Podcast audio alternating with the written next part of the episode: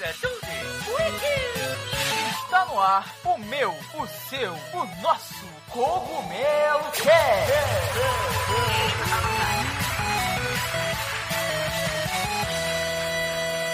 Oh yeah, Mario Time. E aí, pessoal, tudo bem com vocês? Aqui quem tá falando é o Toad. Da Casa do Cogumelo. E galera, hoje nós estamos aqui para um Cogumelo Cast bem diferente. Tipo, bem diferente mesmo. Hoje nós vamos fazer aí quase que um crossover de podcasts, né? Então espero que vocês gostem bastante. Hoje nós estamos aí com a participação do pessoal do Ultra N Podcast. galera bem nintendista também, que acho que alguns de vocês já devem até conhecer.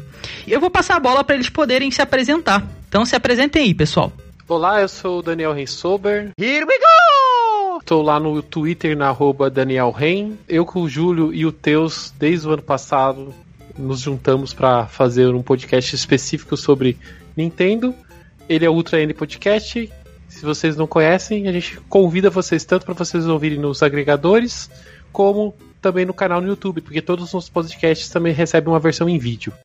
E aí, galera, meu nome é Júlio Rodrigo. Ok. Eu estou no Twitter como arroba Júlio Rodrigo X. Eu costumo dizer que eu amo as franquias que a Nintendo não ama tanto assim, como Metroid, Star Fox, Donkey Kong Country. Faço parte do nintendista que mais sofre, assim. Então vocês têm que ter um, um cuidadozinho especial comigo. Venho de um passado bastante sombrio. O Júlio é, tô- conhecido pelo Yahoo Finanças como entusiasta em franquias desconhecidas. o Finanças É é, ótimo. Muito bom. Uma vez eles mencionaram uma notícia que eu dei e o, o jornalista carinhosamente me, me deu esse título aí, que eu amei, claro, né? E passei a utilizar nas redes sociais.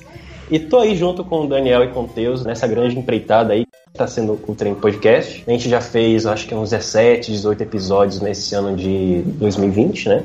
Tem muita coisa preparada para 2021. E é isso aí. Tamo junto aí para falar de Nintendo. Show de bola. Hoje nós também estamos com a presença dos ilustres, né? Daqui da Casa do Cogumelo que vocês já conhecem. E eu vou deixar que eles se apresentem. Então se apresentem aí, pessoal. Fala galera, André Dana na área, me sigam no Twitter, arroba André L. Dana. E é isso, gente. Vamos que vamos, 2021. Fala aí pessoal, aqui é o Beto Narchi, Charge beam malfunction. tô no Twitter como arroba Alberto Narchi e assim como o Júlio, eu acho que eu sou um nintendista meio renegado também, viu? Principalmente em questão de remake de Metroid. Cara, um remakezinho 2D é só que eu te peço, Nintendo. Tamo junto. E é isso aí, galera. Eu também estou no Twitter, arroba ToadOneUp, nesse ritmo de crossover de podcasts, que a gente vai começar o nosso Cogumelo Cast. Se aconcheguem na cadeira aí, bora lá. E pessoal, como nós estamos em um podcast, eu espero que vocês estejam nos escutando com qualidade. E falando em qualidade, não se esqueçam dos nossos parceiros da Logitech, que tem os melhores headsets com os melhores microfones e conforto que vocês podem encontrar. O link da Logitech está aqui na descrição, independente de onde você esteja nos escutando. Eles têm sempre os melhores headsets, mais completos e com, claro, o melhor custo-benefício. Então, não se esqueçam de conferir o site da Logitech para encontrar os melhores produtos.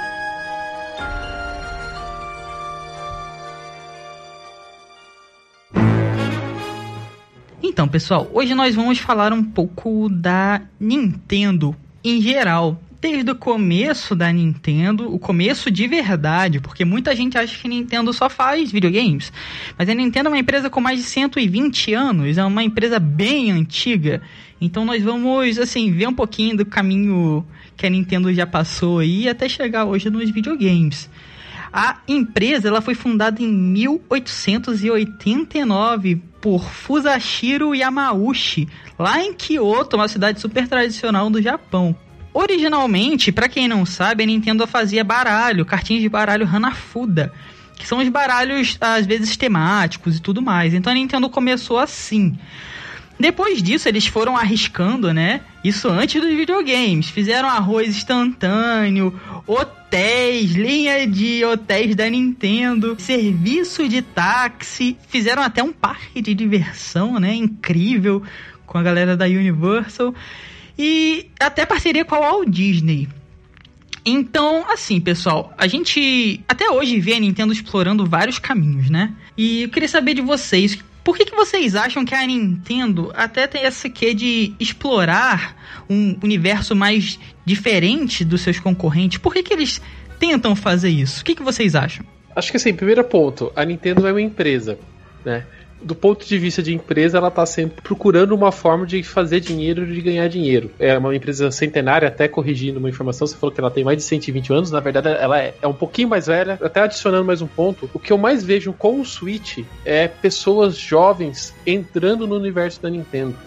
E essas pessoas até se sentem um pouco perdidas, porque, queira ou não, a Nintendo já está há mais de 30 anos, 40 né, anos no mercado de, de, de videogames, né, com arcade, consoles, portáteis. Já é um, uma história longa, se a gente olhar só no prisma de videogame. Mas se você pega a história longa, a cauda longa, ela já trabalhou com serviços diferentes, né? Até chegar nos dias de hoje. A partir do momento que aquele item que ela está trabalhando, produzindo ou servindo não der mais dinheiro, é provável que ela mude essa chave novamente, porque pela história dela você vê isso, né? Ela passou por várias etapas até os dias de hoje, apesar de ela ainda fazer edições especiais da, da Hanafuda e tudo mais, né? É, mas ela é, hoje ela é uma empresa, né, é, de tecnologia, de conteúdo digital, de videogames, de jogos, mas nada impede para, sei lá, daqui a algumas dezenas de anos a gente ter, viver um mercado de videogames diferentes quem sabe a gente não tem mais o console, a Nintendo deixe né, de produzir esses consoles e foque só no seu conteúdo, né? O ponto é, evolui com o tempo e ela vai continuar evoluindo. Uhum. É muito louco, né, a gente fazer esse puxado assim do que a Nintendo já foi como empresa, né? Principalmente partindo do princípio de que se você pegar uma empresa que seja tão velho quanto, por exemplo, a Coca-Cola, tradicionalmente ela tinha um alvo que era ser um refrigerante e se mudou alguma coisa foi comunicação, foi talvez um pouco da fórmula e tal. E a Nintendo demorou anos, décadas para chegar na fórmula que faz sucesso, né? Então muita gente é, limita, né, adapta resume a Nintendo a Mario, né? Ah, do Mario, ah, do, do Nintendinho, sei lá, que aqui no Brasil fez mais sucesso na época. Mas você parar pra pegar tudo isso, e até por muito tempo eu duvidei muito dessas coisas, tá? Eu falei, ah, a Nintendo como hotel, como fabricando só baralho, não é possível. E aí as fontes foram ficando cada vez mais concretas, isso começou a aparecer em cada vez mais lugares. Eu falei, meu, que história maluca, né? Tipo, como que a tecnologia, como o avanço das coisas fez a Nintendo parar onde ela parou e fazer o sucesso que ela faz, né? Sim, eu acho legal porque assim é, é uma empresa que busca o dinheiro, né? É uma empresa como qualquer outra empresa que busca o lucro. Mas os Yamauchi eles eram bem loucões, né? E sempre tentaram, apesar de a Nintendo ser uma empresa que tem sede em Kyoto, que é uma cidade super tradicional do Japão, tipo pensa em japoneses tradicionais, tipo Kyoto são muito tradicionais. Eles tentam coisas diferentes e os Yamauchi foram arriscando, foram arriscando até. Nossa, games agora estão dando grana e tinham, eu acho que tinham uma, uma pessoa ali, né, específica que fez esse, esse sucesso acontecer, que é o que a gente não tem em outras empresas, né? A mente brilhante do Miyamoto. Então a gente não tem o Miyamoto em outros lugares, sabe? Por isso que eu acho que a Nintendo ela tem essa vontade até de seguir um caminho. Eles já falaram sobre isso, né? De seguir caminhos diferentes e tudo mais. E deixam lá a galera se estapeando com gráficos e poder. E eles vão por um caminho de mais diversão, interatividade. Então tem meio que no espírito da empresa, que nem você falou aí, a Coca-Cola. É a Coca-Cola, desde sempre. McDonald's é o McDonald's desde sempre. A Nintendo, eles foram se moldando né? Até chegar no que a gente tem hoje como uma das maiores empresas de entretenimento do mundo, né? E com marcas hiper mega fortes. Agora os caras têm um mercado, um, um parque, né, de diversão para as pessoas poderem ir ver lá suas franquias. Então, assim, eu, eu acho que é o espírito único da empresa, sabe? Eu só vi isso uma vez com a própria Apple, né, na época do Jobs, que fazia coisas de queria ser diferente, queria inovar. E eu só vejo isso com a Nintendo também. Eu acho que é o que me bate o coração, cara. Os caras são demais. É, assim, eu acho que é muito difícil assim a gente fazer é, paralelos tão precisos em relação a essa história ancestral da Nintendo com a Nintendo moderna, né? Mas uma coisa eu acho que dá pra gente falar e a filosofia da empresa corporativa aparentemente continua a mesma, que faz parte do DNA da Nintendo essas questões de expandir e correr riscos, né? E a gente vê a Nintendo dando vários passos e passos arriscados, passos que as suas concorrentes, por exemplo, não deram, né? Um exemplo maior, o Nintendo Switch, é, no momento em que as pessoas olhavam com ceticismo sobre o mercado é, de videogames portáteis, que a própria Sony, depois de, de apanhar do jeito que apanhou do 3DS e, e dos celulares, disse que não existia futuro para plataformas portáteis, tanto é que saiu do mercado e a Nintendo falou não, eu vou fazer agora um console híbrido e esse vai ser o futuro que eu vou seguir a partir de agora. É, mas voltando à época assim da, da Nintendo ancestral, eu acho que, como vocês bem disseram, a Nintendo naquela época sabia que a forma de entretenimento ainda não havia se estabilizado. Então eu acho que é por isso que o, o Yamauchi ele transitava em diversos setores até encontrar aquele que a Nintendo poderia se consolidar. A Nintendo até hoje ela carrega isso com ela, porque a empresa em si parece muito estruturada para fazer essas decisões que podem dar certo, como o Wii e o Switch, e que podem não dar certo. Por exemplo, o Wii U, né, ou Virtual Boy.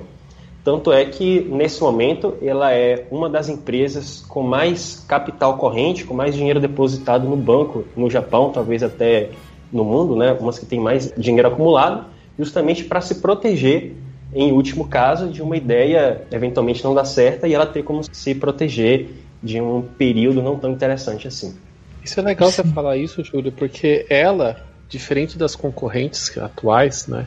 Hoje a gente tem Microsoft, a gente tem Sony. Se a gente for expandir o escopo agora para os serviços, né? A gente tem lá é, a Amazon, a gente tem a Apple, a gente tem o próprio Google, né? Investindo nessa área de games via serviços, né? Mas a Nintendo é a única que é focada em videogames. Tudo bem, ela produz brinquedos e algumas outras objetos, mas está tudo ali orbitando em volta do videogame e dos jogos no seu mais profundo jeito de ser, sabe? Vocês falaram bastante que a Nintendo é uma empresa tradicional, né? Eu acho que não é a família, você falou que a família na, na a família Yamaguchi é uma família tradicional, mas acho que não é só isso, né? O Japão é, tem um espírito tradicional, né? Uhum. É, a forma de ser do japonês, a forma como ele encara os negócios, a forma como ele age é diferente se a gente colocar é, em confronto com o Ocidente. Então é por isso que também eu acho que da parte de jogos aqui, quando o jogador pega para consumir Nintendo ou mesmo para tentar entender o mercado do ponto de vista de jogos da Nintendo, ele acha estranho, ele fala que a Nintendo é, faz coisa errada. Por quê? Porque o modo que a Nintendo faz e age não é igual a que as outras empresas que eles têm mais contato, porque temos que lembrar, a Nintendo se afastou bastante do Brasil, apesar de, de novo, esse movimento do Switch tá trazendo mais pessoas, a gente tá, ainda tem um descompasso, ela tá chegando agora nessas pessoas, então elas estão redescobrindo a Nintendo. E tem esse descompasso que, por ser uma empresa é, oriental, causa com os jogadores. Assim, é assim, o Japão ele em si já é um país tradicional, tudo, é, hierarquias seguem a risca e tal. Mas em Kyoto, Kyoto é uma das cidades mais tradicionais do Japão e é o berço da Nintendo. A cidade é linda, né? Ela tem toda aquela coisa antiga e tudo mais, mas eles são, além de serem japoneses, são de Kyoto, que é tipo muito tradicional. E tem essa coisa de arriscar, que é o que faz você ter sucesso, né? Se você não arrisca, você nunca vai ter sucesso. Você pode errar, normal. Você não está prevendo o futuro, então você, eles com o Wii U tentaram, uh, arriscaram bastante e deu errado. Bacana. Aprenderam por cinco anos e lançaram o Switch, que não tem nem o que se dizer, né, de, de, de, em questão de sucesso. Então, aprende com erro e vai lá e acerta. Depois de vir acertando, acertando. Dela, né? Total, faz parte cara. DNA dela pegar a tecnologia existente e usar daquela forma e usar de uma forma diferente, usar de uma forma nova. Ela tá ela, ela a Nintendo, mas os, os seus os seus gênios por trás, né? É, por trás das máquinas e dos jogos estão sempre a, a, par das tecnologias, acompanhando as tecnologias de mercado. Até mesmo as, as próprias empresas, né, sabem que a Nintendo tem esse, essa forma de trabalhar, elas procuram a Nintendo apresentam é, tecnologias e a Nintendo vê como trabalhar aquilo, como trazer uma novidade para o mercado. A gente viu muito recentemente o próprio Mario Kart Live, né, o Home Circuit, foi a, a própria empresa que foi apresentar a ideia para a Nintendo e a Nintendo adorou aquilo e fez acontecer, né? Então, eu acho legal essa, essa forma como, como a Nintendo reutiliza o conhecimento, mas sempre tentando buscar uma forma nova. Ora funciona, ora não funciona. Eu acho que isso já aconteceu algumas vezes na história dela e vai acontecer em algum momento novamente, né? Tipo, em algum futuro a Nintendo vai lançar um produto e não vai dar certo e depois vai, vai aparecer outra coisa e vai dar certo. Eu acho que é, é normal, né, de uma empresa erros e acertos. Sim, e como você falou, né, eles têm mentes, que eu acho que é, empresas não são só empresas, empresas são feitas de pessoas. Então, por que, que as outras empresas não inovam? Porque provavelmente não tem pessoas inovadoras, ou a forma de gerir não é inovador, não dá liberdade de arriscar e tudo mais. Mas a Nintendo, por exemplo, teve o, Iu, o Iwata, que saiu de um programador para presidente da Nintendo, o primeiro presidente fora da família Yamauchi, e foi genial cuidando da parte do DS, o Wii pegou o Wii U e deixou tudo pronto para o Switch, então o Switch é um sucesso, é graças a ele que já deixou tudo pronto antes de partir. Teve o Gunpei Yokoi, que é o criador do Game Boy, e a gente também. É, o próprio Hiroshi Yamauchi, né? Que foi o presidente da Nintendo na época que a Nintendo entrou na parte dos, dos games. Ele, ele é um cara que vira e mexe, ele vira papel de parede do meu celular. Tipo, admiro bastante. E teve também o Miyamoto, cara. O Miyamoto a gente não precisa nem falar. É Pra vocês terem noção, ele que tá supervisionando de perto os parques temáticos da Universal, da Nintendo, tá supervisionando de perto os filmes. Ele é o diferencial, acho, master, sabe? Porque Nintendo faz videogame e faz jogos de videogame. E os jogos de videogame de maior sucesso são dele, sabe? Ele é um cara que já teve até questionamento, né, sobre o sucessor dele. Ele já falou que não tem problemas, já estão bem, mas é uma mente única no mundo, sabe? Eu acho que o Miyamoto virou quase um um ancião, é um patrimônio ali dentro é, da Nintendo. Sim. Se você pega agora, é, não só agora, já faz bastante tempo, na verdade, né? O Miyamoto acabou sendo, acaba sendo mais um consultor ali, e eu Sim. sinto que ele abriu mais a asa dele. Aparentemente, nos, em tempos antigos, ele deixava toda a parte de criação de jogos da Nintendo meio amarrado, né? Uhum. E eu sinto que ele soltou um pouco a mão disso. Eu acho que ele tá muito mais aberto a ideias novas. Você vê muito. Tem, tem o caso do Splatoon. Splatoon, eu ia falar errado, isso. Vocês me corrijam, mas o Splatoon é um ótimo caso, né? Que nasceu um pouco como uma proposta de utilizar o próprio Mario como um jogo de um jogo de Mario, né? De Mario atirando, Mario jogando tinta e, e foi e partiu dele, né?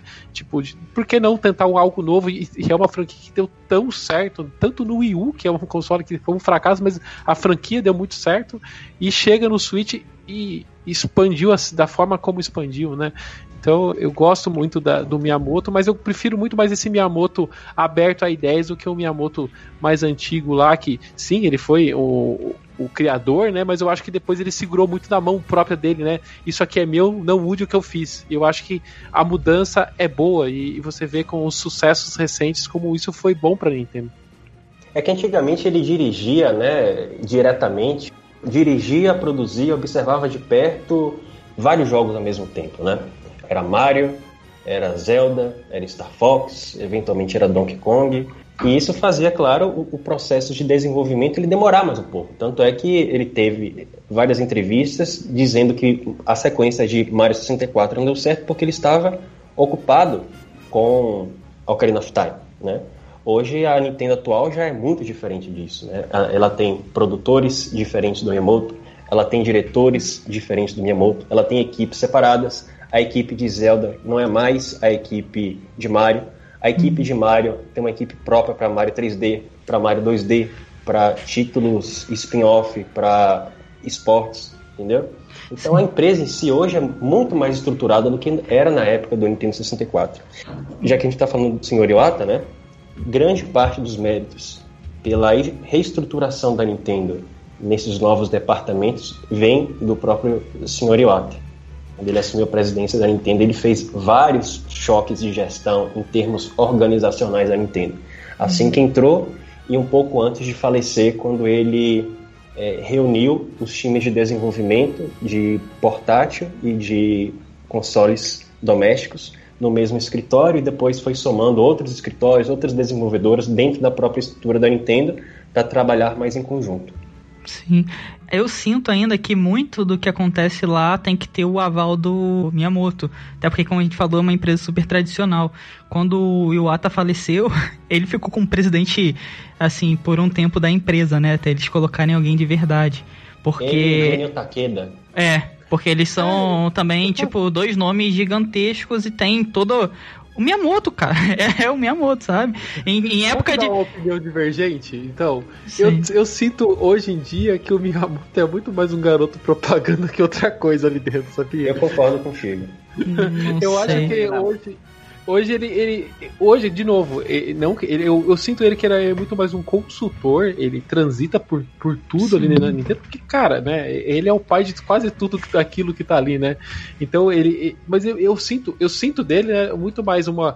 Olha, gente, ô, Miyamoto, eu- a gente vai fazer isso aqui, a gente tá fazendo isso. Olha que legal, tá bonito, tá bom, não, arruma aqui, mexe aqui. Eu sinto muito mais um negócio assim do que um mão de ferro do que, que a gente sabe que ele já foi, entendeu?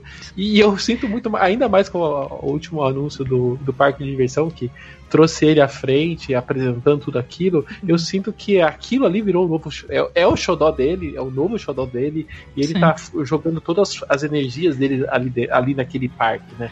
Então hoje eu acho que eu, eu, eu- eu não tenho tanta essa visão. assim, Eu acho que o Miyamoto virou o moço da bombril ali, sabe? Concordo contigo e eu acho que nós temos evidências muito contundentes disso. A principal evidência é o desenvolvimento de Breath of the Wild. Fora aquelas palestras da GDC, deles falando como eles desenvolveram, há entrevistas em que a Onuma explica como foi que eles fizeram o, o desenvolvimento. A Onuma chegou, viu a repercussão de Skyward Sword, tem toda aquela polêmica em relação tem os fãs apaixonados, tem as críticas, não vou entrar nisso, o fato é, a Nintendo viu os números de Skyward Sword, viu as críticas de Skyward Sword e disse: a gente precisa mudar a forma da franquia. Então a Numa falou para a equipe: vamos repensar a fórmula de Zelda. E quando o protótipo de Breath of the Wild ficou pronto, é que eles mostraram para o Shigeru Miyamoto. Né? Então, ele Eles- por isso que eles fizeram a versão em NES, Júlio, pra pro Miyamoto aprovar. É, pois é, pode ser, né? E, e o próprio desenvolvimento de Splatoon também, né? A gente vê que as coisas funcionam de forma independente. Eu acho assim, às, às vezes parece que o Miyamoto tem umas brigas, umas obsessões assim que não tem muito sentido, tipo a implicância com com Paper Mario, essas questões muito pontuais, tá? Mas fora isso, acho que no geral ele não parece que interfere assim decisivamente no desenvolvimento de jogos da Nintendo. Eu não duvido que ele ainda seja um papel muito importante de vetar ou deixar passar coisas, principalmente das suas próprias franquias, né? Nintendo lança vários Zeldas e vários Marios por console. Então, dentro da estrutura da empresa, eu não acredito que ele, claro, não desenvolve mais. O cara não, não, não, não é mais aquele desenvolvedor que era de sentar e, e fazer tudo, mas com certeza veta e dá aval para muita coisa. Muita coisa ali tem que passar por ele, sem dúvidas, porque é o senhor Miyamoto. Pra mim, é o filtro que faz muita coisa funcionar. A Nintendo tem tipo um selo de qualidade Nintendo, literalmente. Você vai jogar, por exemplo, tava jogando Cyberpunk, que é um jogo que faltou um pouco de jogo no jogo, sabe? É muito bugado, é mais erro do que qualquer coisa. E você não encontra muito isso nos jogos da Nintendo, cara. Se você achar um bug ou outro, é bem difícil e tudo mais. É muito raro de eu encontrar, por exemplo, e eu sou aquele jogador bem zoado que fica tentando crashar o jogo. Então, tipo, é bem, bem complicado. Então, pra mim, ele é um filtro que, que não deixa as coisas ruins e boas, sabe? Não deixa as ruins passarem, deixa só as boas, dá suas dicas, realmente como um consultor, mas com a palavra tão forte quanto a de um presidente, sabe? É o senhor Miyamoto. Então eu vejo ele assim. Tanto que os maiores projetos agora estão na mão dele, né? O parque da, Univer da Universal, o que vai provavelmente trazer o Mario para essa geração atual, que é o filme. Então vai levar muita criança pro cinema. Vai mostrar o Mario novamente para aqueles pais que jogaram o NES lá em 85. Então vai ser um- uma, uma explosão. E tá sob supervisão dele, sabe? Então, Eu acho que a- o que o Miyamoto criou ali dentro da Nintendo é, é uma estrutura, um sentimento. A Nintendo veio de coisas totalmente separadas do mundo de tecnologia, né? Veio para esse mundo de jogos e não existe como copiar outras empresas. Ela, ela criou muita coisa, né?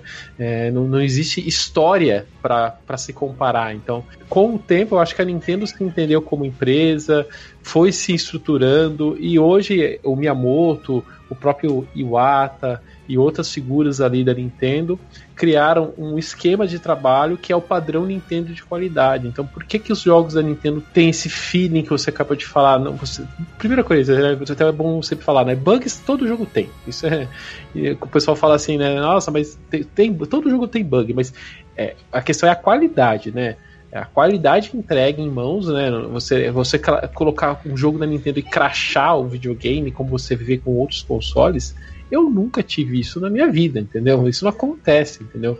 Porque tem uma qualidade, crivo técnico ali atrás. Quem que já viu, ouviu falar da história que quando eles foram lançar o Game Boy Advance, que era retrocompatível com o Game Boy, eles testaram à mão todos os jogos. Todos os jogos foram colocados no, no, Game Boy no Game Boy Advance e foram testados. Né? Então é uma qualidade que ela se propõe a entregar desde o começo né, do, dela entrar no mundo dos consoles e que perdura até hoje.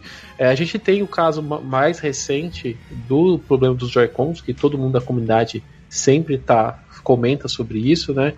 E que realmente existe um, um problema, um, um erro de projeto que aconteceu que ela está tentando re resolver trocando os seus os controles, mas de novo você vê essa questão da Nintendo tentar é, trazer qualidade para os seus clientes, para os seus jogadores. Deixa eu te complementar em relação a, a, dois pontos. Em termos de software, a gente sabe pelo desenvolvimento interno da Nintendo que eles têm não apenas uma equipe que faz teste dos jogos enquanto são produzidos na fase alfa, que trabalham dentro dos próprios escritórios da Nintendo IPD, como a Nintendo mundialmente ela tem três departamentos específicos para testes de jogos na fase já na fase beta antes de a Gold.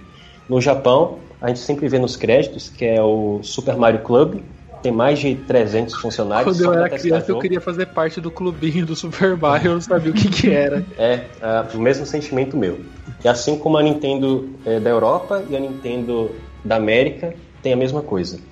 Em relação a essas questões dos Joy-Cons, né, muita gente usa esse problema para é, falar que isso representa a nova gestão da Nintendo, maquiavélica, etc. Eu, sinceramente não acho é, nada disso. Primeiro, porque se a gente fosse atribuir responsabilidades, né, os Joy-Cons começaram a ser desenvolvidos na gestão do Iwata. E a pessoa quer atacar Furokawa como ele pegou o barco andando nos projetos dos Joy-Cons. Né? Então, é, tem um erro, de, tem um erro de projeto de fato tem. Agora, na grande maioria das vezes, se resolve com álcool isopropílico, ou então a Nintendo é, troca o seu Joy-Con sem nem precisar de nota fiscal.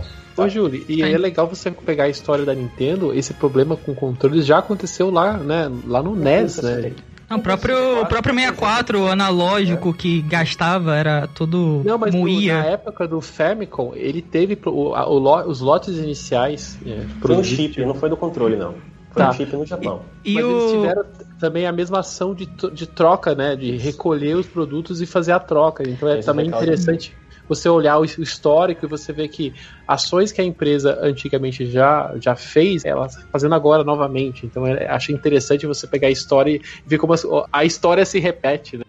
A questão do Joy-Con, assim, não só álcool isopropílico que resolve, porque eu tô indo trocar, enviar o meu amanhã. Limpei muito e eu não uso muito o próprio Joy-Con, eu uso mais o Pro Controller. Comprei outro analógico. O meu é, tipo, muito recente o lote, é de seis meses depois, então a trava não, não travava. tive que comprar uma trava de metal ali do Joy-Con pra poder travar. O analógico não funcionava, comprei outro analógico, mas agora, tipo, deu pau, cara. Agora é impossível consertar isso. E, tipo, vou devolver, vou mandar e eles vão mandar um novo, espero, né? Que é o que eles estão fazendo sempre. Então, ele, eles vendem. É, eles vendem é, consoles, vamos dizer assim, premiums.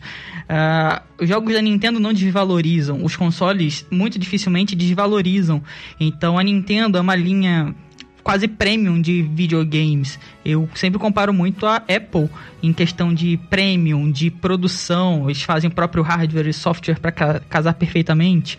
Então, eles deu, deu erro, deu, mas aí você vai envia eles lindamente vão te mandar outro para não estragar sua experiência. E os jogos e tudo que vem agregado ao console, esse defeito pontual, acho que é só uma gotinha no mar assim de várias outras coisas maravilhosas, porque não nem de perto abala a imagem do Nintendo Switch, mas nem de perto mesmo. Eu vou ter uma opinião só um pouco diferente sua. Quando a gente fala de Apple e Premium, eu não gosto muito desse ponto em específico por um seguinte motivo. A Nintendo sempre trabalha tentando entregar a melhor tecnologia para o menor custo possível. Isso. Né? Então, diferente de uma Apple que está a cada ano é, colocando os seus produtos num preço cada vez mais absurdo, a Nintendo mantém-se dos mesmos preços, né? Você Sim. tem, lógico, com o tempo, algumas mudanças de mercado, onde o preço do jogo evoluiu por causa do, do, escopo dos jogos, né? Que né, antes a gente tinha duas cores, plataformas e, e acabou, o jogo estava entregue. Hoje a gente tem um mundo dos 3Ds imenso, né? É assim, é, não é essa Apple de agora, porque agora é outra tudo, né? Mas a Apple do Jobs, a Apple de diferente, de seguir um outro caminho, não vai ali pelo caminho que estão seguindo e tal. Querer colocar um computador na casa de, na casa de cada pessoa. A Apple, o Jobs era o Miyamoto da, da Apple e não tá mais ali. E ali sim era o, o, ele fala, já falava várias vezes, né, que a Apple dá status, a Apple é diferente. Querendo ou não, beleza, isso é o marketing da Nintendo, né? Para ser ainda aquela a empresa da família e tal, mas é, de ter todo esse trabalho com hardware e software no mercado, eu muito dificilmente vou achar uma outra empresa que eu falo, caraca, é tão boa quanto a própria Nintendo, como a própria Apple, né? Não agora, porque agora é, virou uma outra empresa com uma outra filosofia, mas na época do Jobs era é exatamente isso que eu vejo na Nintendo, sabe? Vamos por outro caminho, vamos seguir um outro lado e fazer diferente do que estão fazendo e fazer da nossa forma, errando ou acertando. Tanto que a Apple criou várias coisas, né? Não muito que criou, mas que disponibilizou para todo mundo. E a Nintendo faz isso com os games, eu acho também, né? Pega. É uma necessidade de mercado. Eu acho legal isso, que a Nintendo já falou isso, né? Ela entrega não o que as pessoas pedem, né? Ela, ela entrega o que as pessoas precisam, né? As pessoas Sim. não sabem o que elas precisam de de um jogo de, sei lá, um jogo de exercícios que você faz exercício usando um bambolê maluco, Sim. ou você não sabe o que você precisa. Na verdade, sempre soube, mas vamos lá. Ou de um kart, do Mario Kart na vida real, que você joga e, e tem ele na vida ali, movimentando a sua sala. São ideias disruptivas, né? Eu acho ruim quando a gente é, falar que não tem isso nos outros, nos outros consoles e em outras empresas. Existe, é. né? Mas eu acho que a Nintendo isso faz parte da história dela faz parte do escopo dela sempre fazer isso. Todo ano a gente tem alguma coisa diferente. Ela tenta sempre trazer isso. Já aconteceu lá na época do Wii U, por exemplo, quando o Wii U estava em, em baixa, ela veio com a ideia dos amigos. Ah, mas a ideia do, já existia, já, mas ela, ela entrega de uma forma diferente. Ela, ela consegue unir isso com o seu software, com os seus consoles e, e, e, fazer isso de uma forma própria dela, né? É, então não soa. Às vezes, por exemplo, o pessoal fala assim: ah, o Rumble Pack não foi a Nintendo que criou tudo bem, mas foi ela que entregou da melhor forma possível, né? É isso que você falou, exatamente. Que a Nintendo entrega é muito isso. Era uma frase do próprio Jobs, né? Você não sabe que você precisa até eu te vender. E é muito que a Nintendo faz também. É. E você é, mover uma empresa com milhares de funcionários, milhões de, de lucro, investidores, e você mover ela em direções arriscadas é muito complexo, cara. E ainda fazer certo, sabe? Com qualidade, com com um de diferencial é muito único. Por isso que eu só vejo realmente duas via, né? Que a Apple agora se tornou uma empresa que faz celulares. Ponto não tem nada de diferencial. Mas antes era tipo, mesmo eu não gostando dos produtos Apple, eu acho incrível a forma que entrega, assim como a Nintendo é. Eu acho único, cara. Os outros tem? Tem. Mas é assim, né? É que nem o. Falaram, né? O próprio Vita da, da Sony saiu de linha porque não tinha visão de mercado e nem, não sabia um pouco aproveitar aquele, aquele produto, que era um produto muito bom até. em termos de acabamento, mas essas coisas são únicas, sabe? Que é, empresas são feitas de pessoas e é, eu acho que essas pessoas são únicas também. É, eu não entendo muito essas questões de, de, se comparar, a fazer paralelos entre Nintendo e Apple. Não sei se é por causa do preço das plataformas, mas de, de qualquer forma a gente não deve comparar a realidade do Brasil com a realidade mundial. Né? É, os preços da Nintendo, como o Daniel disse, fora do Brasil, são geralmente são os mais acessíveis, né? Costumam ser os mais acessíveis. E em relação ao fato do software ele não se desvalorizar, isso tem a ver com a forma como a Nintendo produz os jogos e a forma como a Nintendo é, vende os jogos. Né? A gente tem aquela, aquela linha que são chamados os Evergreen Titles. São jogos que são imunes ao efeito do tempo, são jogos que não vendem apenas pelo hype durante a, a primeira ou segunda semana, mas tem uma propaganda boca a boca muito positiva, são jogos que vendem às vezes inclusive pela questão multiplayer, e eles têm uma vida bastante extensa, como a gente viu, por exemplo, vários jogos na geração do Wii vendendo por 3, 4, 5 anos consecutivos, e a gente está vendo isso é, se repetir no Nintendo Switch. Eu acho que o parâmetro é, para Nintendo não é a, a, a, Apple, é a própria Nintendo, né? Logo que o Switch foi lançado, a gente viu vários vídeos do hardware em si caindo junto com os Joy-Cons de um drone com quase mil metros de altura.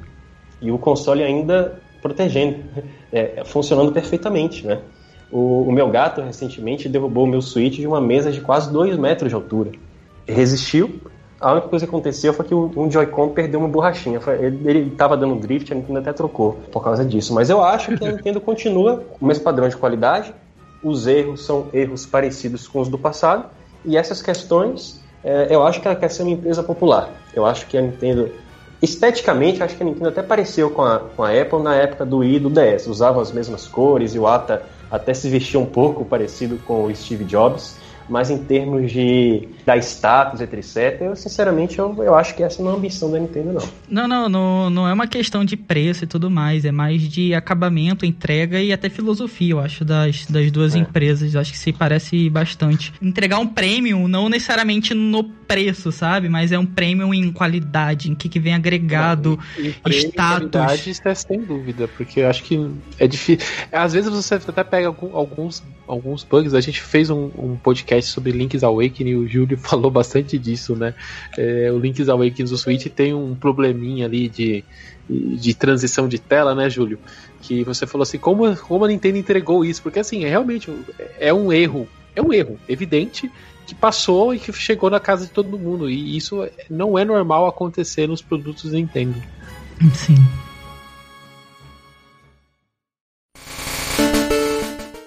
Então, galera, a gente focou um pouco mais na parte mais recente, entre aspas, né, da Nintendo.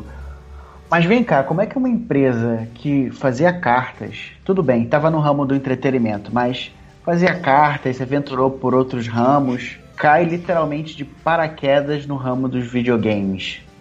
O que, que vocês acham que pode ter motivado? Foi algum lançamento de algum concorrente? O que, que vocês acham? Ou já estava no DNA da Nintendo essa questão de inovação, de aproveitar a oportunidade? O que, que vocês acham?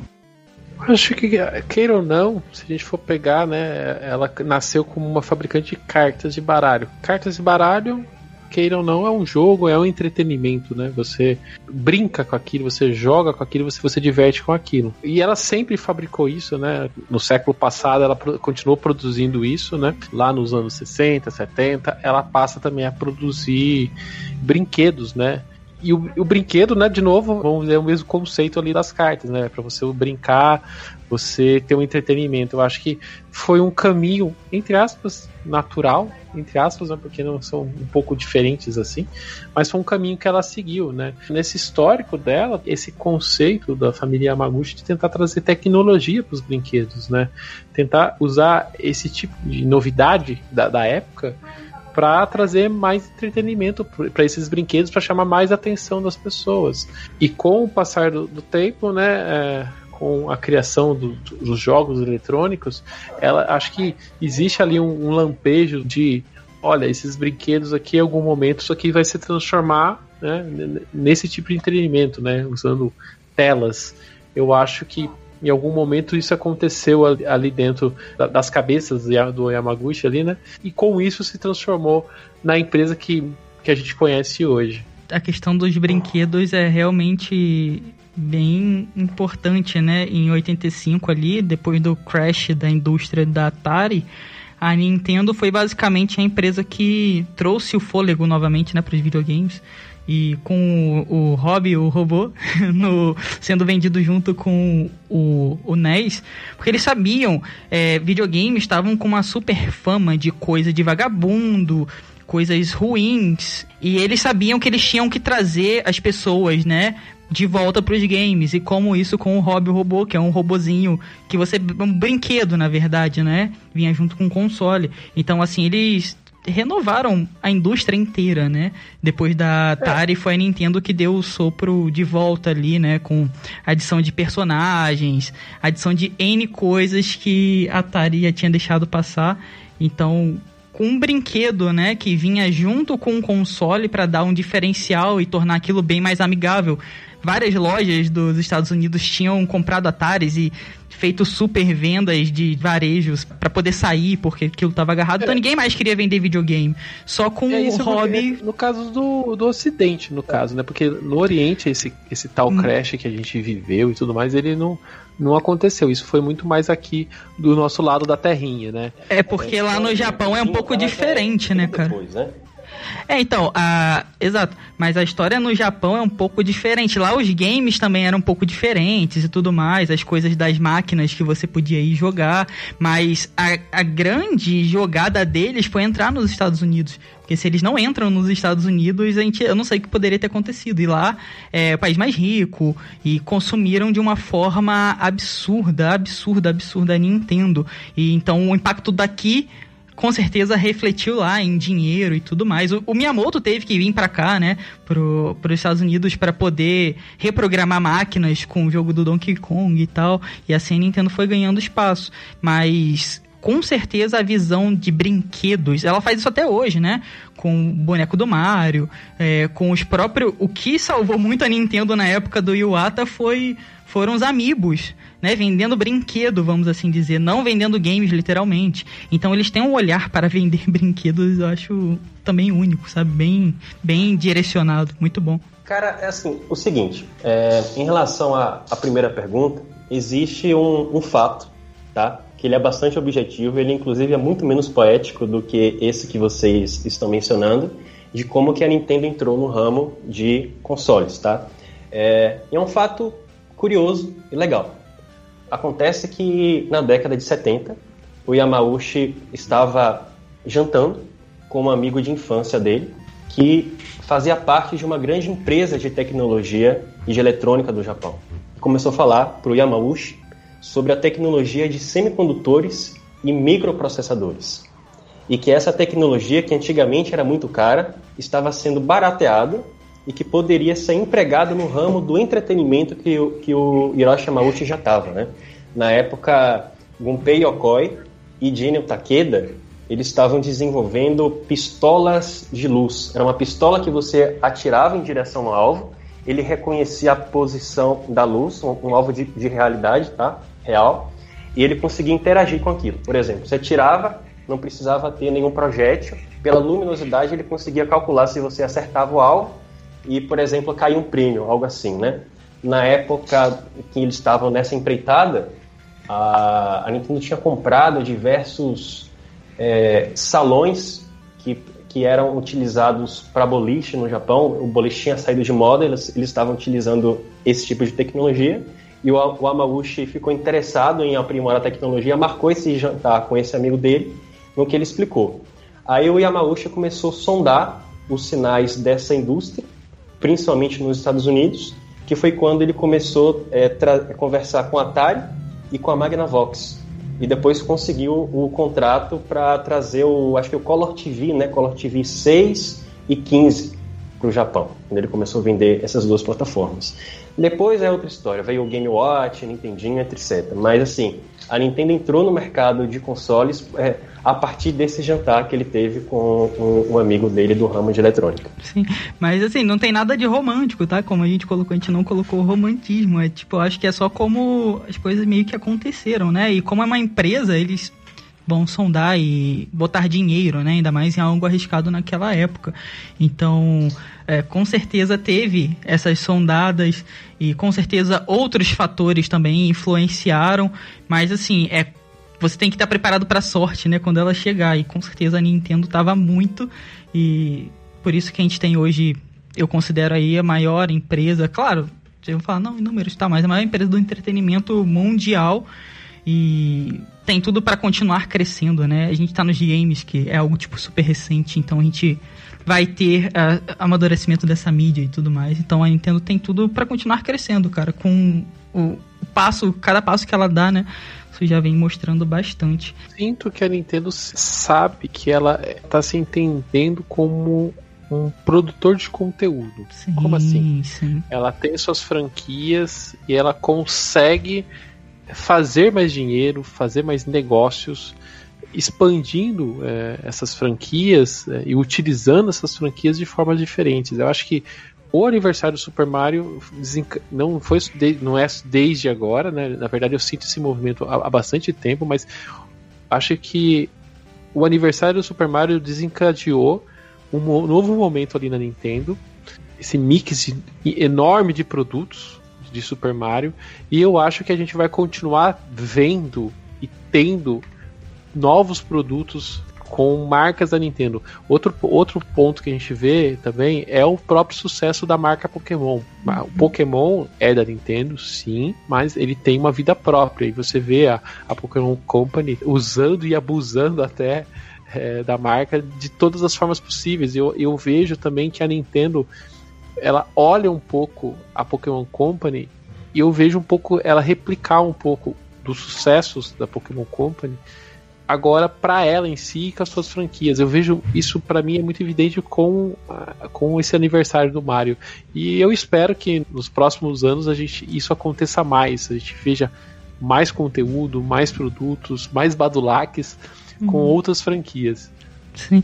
Também outra empresa que eu comparo bastante a Nintendo é a própria Disney, né? Em questão de criação, cuidado com as suas IPs. Então, eu lembro o Yamauchi, né? Ele teve essa sacada de fazer coisas e viu o foi quando ele viu o império da própria Disney ele voltou pro, pro Japão fascinado e pensando nossa se eles fizeram eu também posso fazer então um espírito magnífico e que a empresa já já tinha feito a Nintendo fez aí um grande, né? campeonato de esportes há muitos anos atrás, que era a Nintendo World Championships. Então eles sempre tiveram esse quê de um jogo, uma, uma IP, uma franquia, não ser só aquilo, transformar é, Pokémon. Hoje em dia a gente, claro, Pokémon não é só da Nintendo, mas hoje em dia a gente tem roupa, Mario também, roupa, produtos que você pode vestir, levar aquilo com você o dia inteiro, sem nem ligar um console. Então é um marketing muito bacana e que só a Nintendo, né, vamos assim dizer, pesadamente tem e com a, uma visão que já veio de antes, né? Uh, quando Yamauchi viu lá o Império Disney, nossa, eu também posso criar um. Se eles fizeram, por que não eu? E é uma filosofia, tipo, incrível. Eu acho que essas marcas famosas, a Disney. Vou, vou, vou dar um exemplo bem, entre aspas, bobo, que ninguém usa, mas eu acho que cabe. A turma da Mônica aqui, que é mais próxima a gente, né? No Brasil, né? A Turma da Mônica existe todo um padrão. Se você é, vê produtos no mercado, você vê produtos no supermercado, se você vê é, os quadrinhos, ele tem aquele mesmo padrão. E eu sinto que a, que a Nintendo se entendeu como proprietária de franquias e ela, ela, tá fazendo a mesma coisa com os seus jogos, né?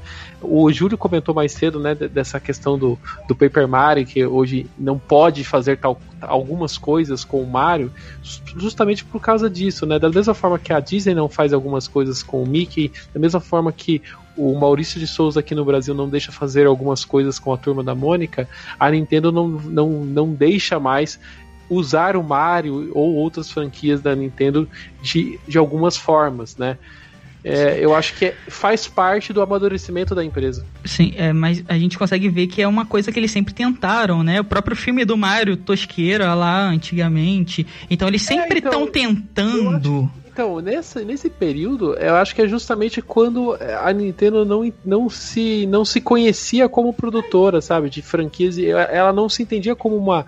Nossa, eu criei alguma coisa muito grande. Então ela vendeu entre os, os direitos e faz o que você quiser tenho certeza que o próprio o próximo produto, o próximo filme do Mario que a gente vai receber, ele vai ter um tratamento é, digno de um produto Nintendo. Não passa não, não existe mais esse cenário de, de, a gente receber um produto do Mario como a gente recebeu esse filme, entendeu? É, tem que passar pelo crivo, o, o Miyamoto tem que baixar a cabeça e falar que tá legal, senão a gente não recebe. Olha, os, os, os, curtas de Pikmin são bons indicativos de que esse fi, filme do Mario no mínimo, será muito melhor do que o original. Meu Deus do céu, nem fala daquele filme, Jesus. Exatamente. Vocês assistiram a tentativa do Miyamoto fazer? Ele foi dirigido por ele, né? Aqueles três curtas do Pikmin. Eu assisti, eu assisti. Recentemente ele liberou no YouTube todos, né? É. Era da, da eShop lá do Wii U. Putz, meu, é muito bacana. É, e são, né? é porque tem um carisma, né, cara? São coisas que tem carisma e se você joga, né, você talvez não acessa todo esse carisma. E às vezes o próprio é. criador quer contar mais, né, do personagem da criação. E o curta passou bem isso, cara. Eu peguei um, um apreço, assim, pelos Pikmin justamente por causa dos curtas. É, e esse é um ponto que eu sempre falo quando eu tenho oportunidade. Eu gostaria que a Nintendo fizesse mais esse tipo de conteúdo. É, desenho animado, anime, seja o que for, mas esse, esse tipo de conteúdo visual é, ajuda a, a, divulgar as franquias. Eu, eu gosto de falar muito isso. Pokémon é Pokémon muito por, pelo anime, pelo desenho que foi entregue quando a gente era criança. Completamente. Entendeu? A gente conhece os personagens jogando, claro, mas eu acho que toda vez que a gente tem a lembrança, a gente tem a lembrança visual do desenho, né? A gente tá vendo ali a Butterfree, o Pikachu e tudo mais, mas em pixel, beleza, mas quando você pensa neles, você pensa no desenho, né? Então eu acho que isso é extremamente importante. Eu espero que esses, esses muitos, falando um pouco de futuro até, espero muito que aqueles rumores que surgiram que a Nintendo estaria fazendo séries e desenhos com Netflix, com outros produtores de conteúdo, eu espero que isso seja uma realidade. Né? Porque eu acho que isso vai servir para alimentar ainda mais a nossa comunidade, trazer novas pessoas expandir essas franquias essas marcas. Exatamente, cara. Até indo pro exemplo de Pokémon, né? A obra, o anime, ficou tão assim, é, correlato com o jogo que até quando você vai jogar um jogo de Pokémon, você fala, meu, como que só o Pikachu tem voz? Como que só o Pikachu tá fazendo esse barulho? E os outros Pokémons têm esses barulhos pixelados? Tipo, cadê o barulho do Squirtle? Cadê, sabe, as vozes que a gente cresceu ouvindo? Então, vira uma coisa só, né, cara? E aí todo mundo sai ganhando, porque é um produto a mais pra Nintendo. E pros jogadores é um carinho, né, cara? Que você alimenta mesmo com o seu console desligado. Quem não lembra de Pokémon 2000? Quem foi no. Eu fui no cinema, sabe? Assistir. Então aquilo me marcou, o Mil com o Mewtwo, e você ah, traz tudo isso, né? Pode sair da conversa aqui. É, quando o Ash vira perna, exato. Então, cara, é incrível é, trazer mais e novos, né, jogadores, uma forma de se renovar. Eu não acho que eles vão sair arriscando assim muito com séries e tudo mais, mas é, esse filme com certeza vai ter um padrão de qualidade e com certeza vai quebrar, eu acho, algumas barreiras também. Se é o Miyamoto que está supervisionando, né? Vamos ver o que pode acontecer. Sei lá, pode ter um, um diferencial no próprio filme. É um filme de uma franquia, agora supervisionado por ele. Então, eu acho que vai ser bem incrível, né? Tem os animes de Pokémon, não sei se vocês já assistiram no YouTube.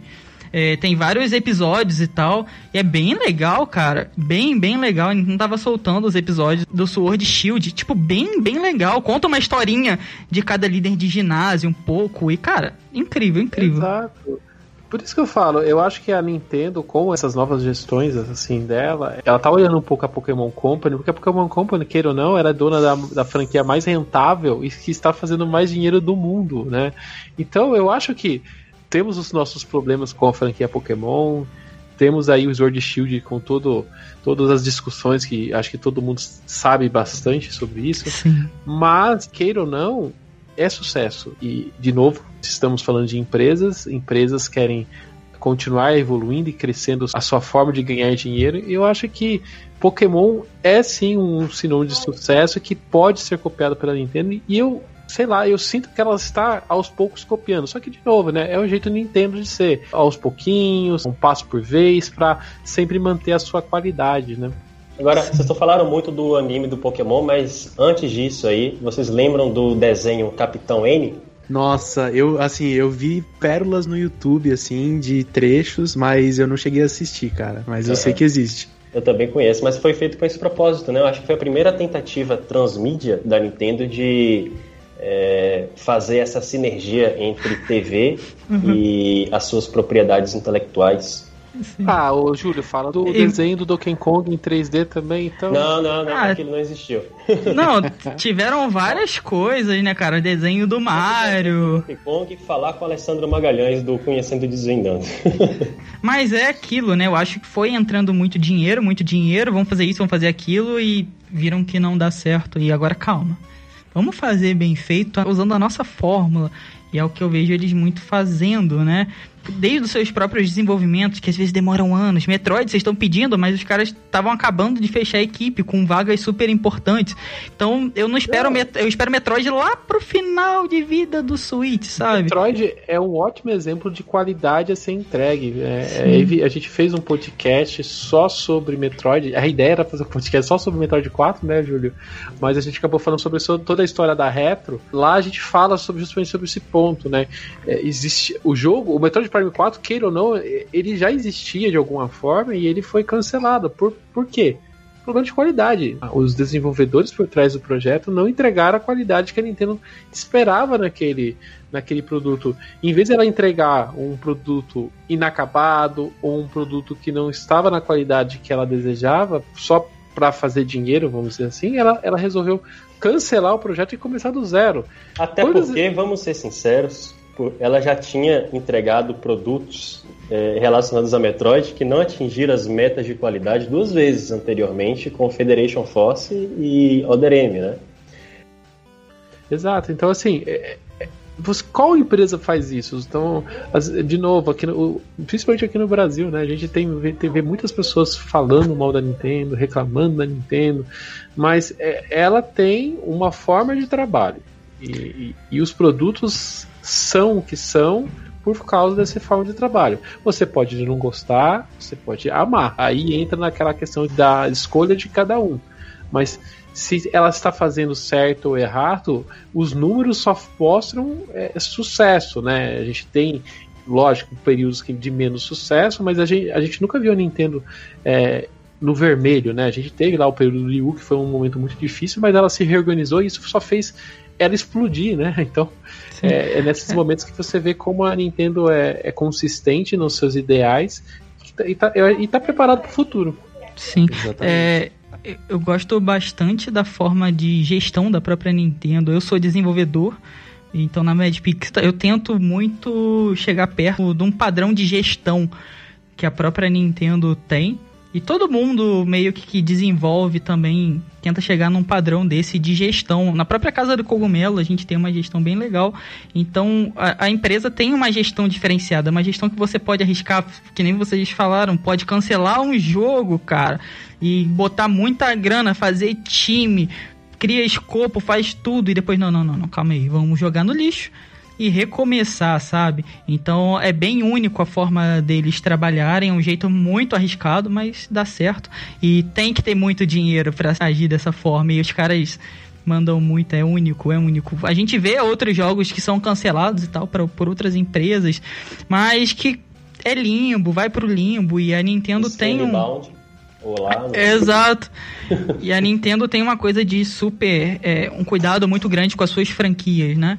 Breath of the Wild, eu acho que foi um até- exemplo. Eu só vou te adicionar um ponto aí, eu tô, é, a Nintendo faz jogos e, e toda vez que você vê um projeto da Nintendo e você vê como, como aquele projeto começou, nunca é pela história, é, nunca é pela narrativa, é sempre pela jogabilidade. Então eles fazem.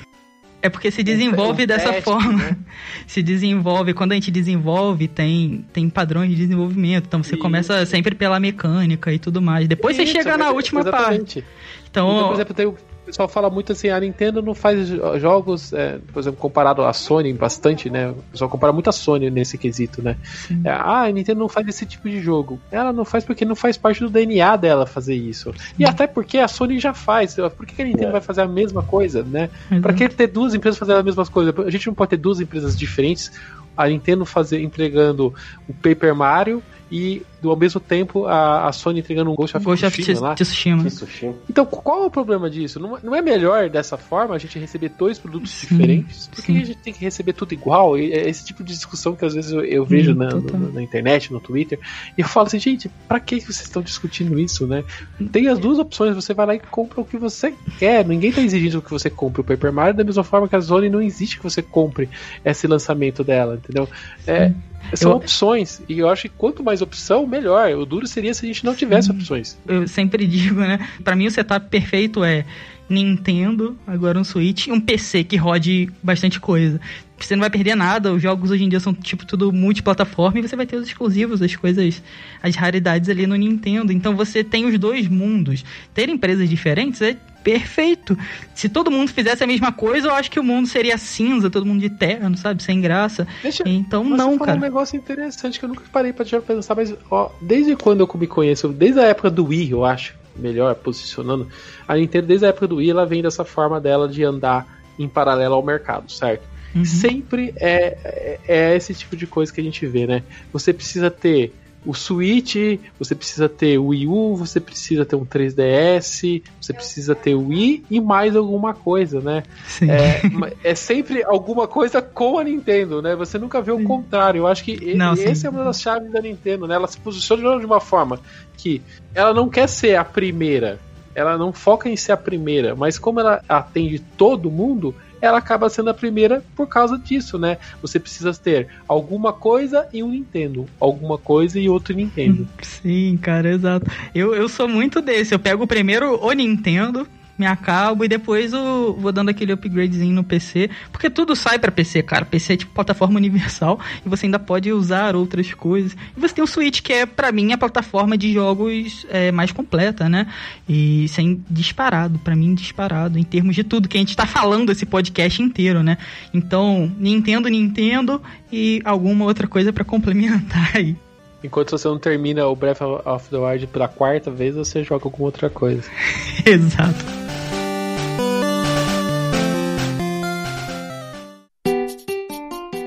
Do you speak English? No? Calma. Eu também não falava inglês, mas o inglês mudou a minha vida. E graças a Docs English Course, eu pude viver experiências incríveis por conta do inglês. Os links da Docs estão aqui na descrição, independente de onde você estiver nos escutando. Não deixe de conferir e conhecer este curso que pode mudar a sua vida também com o inglês.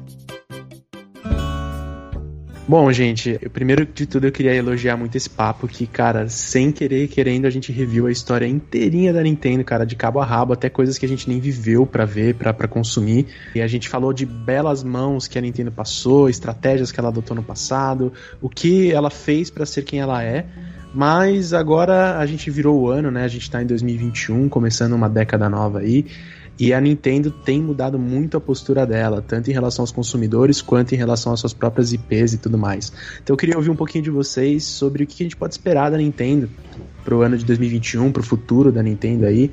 Que caminhos elas estão tomando que vocês é, gostam, que vocês apreciam, ou coisas que vocês não apreciam tanto. Dissertem um pouquinho sobre o futuro da Nintendo. 2021 a gente tem uma Nintendo pós-pandemia. Eu acho que para esse ano a gente vai ter muito do que a própria empresa já anunciou que a gente vai ter. Eu acho que a gente não tem um ano com grandes surpresas, sem esquecer que no meio do ano a gente tem Olimpíadas, então o mundo dá uma reviravolta, principalmente no Japão e provavelmente com pandemia ainda. Então vamos ver como que isso vai se comportar e a Nintendo tá para abrir o parque temático, né? Então eu acho que vai ser a grande chave dela esse ano, o parque temático junto com Olimpíadas ali casando tudo, né? Para futuro, cara, a Nintendo é uma empresa bem diferente. É, é muito difícil você dar uma cartada, tipo, é isso. Eu lembro que eu fiz uma palestra na Campus Party é, de 2016 sobre o que ia ser o Switch. Tipo, acertei 90 e poucos por cento do que seria o Switch. Mas tinha muita coisa já saindo. Então, agora, eu acho que assim, a gente já viu a Nintendo brincando com realidade virtual. Mesmo que de uma forma mais segura, né? Pra eles mesmo, não errarem que nem foi o Virtual Boy.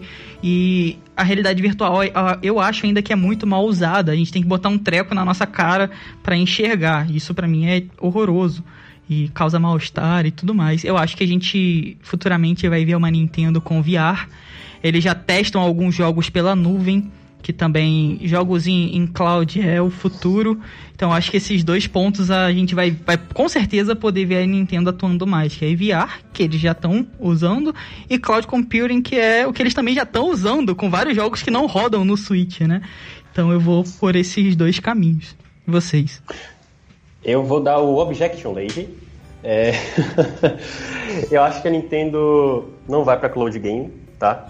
É, ela vai fazer algumas, alguns ensaios aí para poder dar algum feedback para os desenvolvedores, mas quem tem que ir para o cloud game são as empresas como a Sony e a Microsoft, que não têm a tecnologia, não, não investiram em pesquisa e desenvolvimento necessária para compactar uma tecnologia potente como a do Switch nas dimensões de um portátil, com a eficiência e a robustez que o Switch tem. É, eu acho que essa não é uma proposta real, pelo menos em, em, curto e médio prazo. Eu acho que a Nintendo não vai para cloud game. Ele tem vários problemas em termos filosóficos sobre o jogo, sobre a questão de preservação, tá? É, porque o jogo digital já tem alguns problemas em relação a existir dificuldade de você garantir a propriedade daquele jogo. A mídia física, de certa forma, ela garante isso, mas o problema do cloud game é que você dá o botão do liga e desliga de um software para a empresa, tá? Você não tem garantia nenhuma que, com, por exemplo, com o Stadia, que aquilo que você pega, aquele jogo vai estar disponível daqui 20 anos, por exemplo, na sua plataforma, tá? Já quando você tem uma mídia física de um jogo, você sabe que enquanto você estiver a plataforma e você coloca lá, você vai poder jogar indefinidamente como você faz com as plataformas antigas. Então, essa não é uma tecnologia que eu espero que a Nintendo faça. Em relação ao VR, é, a, gente, a gente já teve alguns ensaios com o Nintendo Labo, né? É, a gente teve com o Virtual Boy. É, o Virtual Boy.